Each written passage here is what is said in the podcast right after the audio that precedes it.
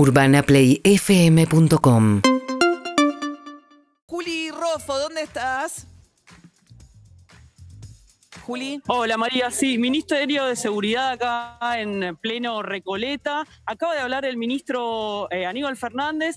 Por un lado dijo que hay motivos para festejar a pesar de que los números no fueron victoriosos, pero sí fueron una levantada para el Frente de Todos ayer en las elecciones generales. Y por otro lado dijo que hay que insistir con el diálogo hasta que hasta el cansancio y más, como ahí es donde, donde hizo hincapié el ministro Aníbal Fernández cuando le preguntamos respecto de un posible alejamiento de Sergio Berni, eh, que había anticipado que tal vez se hacía un costado en el Ministerio de Seguridad bonaerense, dijo que ayer habló con él, pero que no habían hablado sobre este tema.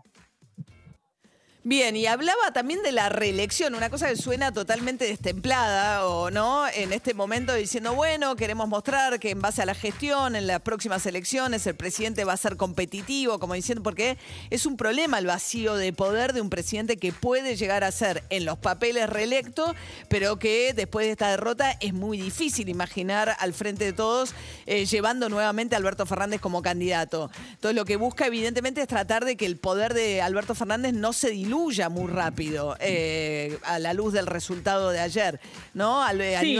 decime.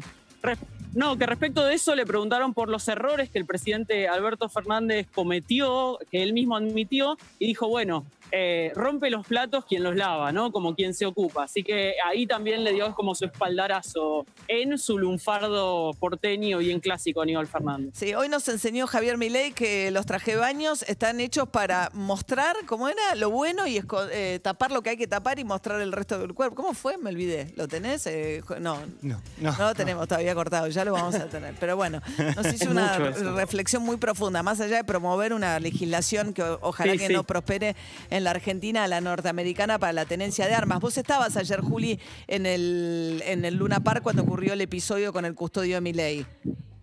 Sí, yo estaba en el Luna Park, la verdad que fue un momento violentísimo.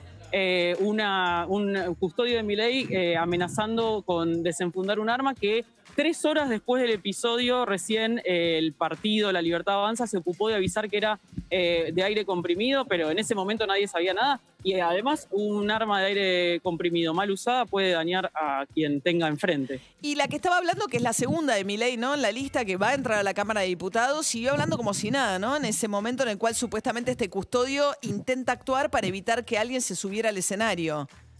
Sí, es Victoria Villarruel, es la segunda diputada, eh, resultó electa y eh, hizo silencio en ese momento hasta que la situación se controló. Hizo silencio en dos momentos, hasta que esa situación se esclareció y se llevaron al custodio de seguridad y después hizo silencio para escuchar cómo el Luna Park entero cantaba Basta de negros, basta de negros. ¿Basta de negros? Sí, así como lo escucha María. Claro.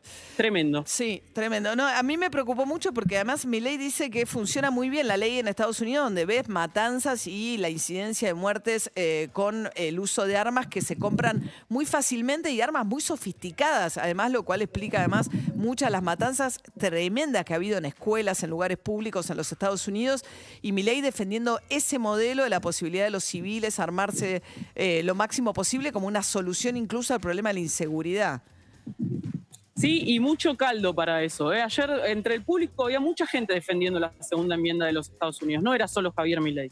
Muchas gracias, Juli. Bueno, 17% de los votos. en la ciudad de Buenos Aires, 17%. Así es. Gracias, Juli. Urbana Play, FM.com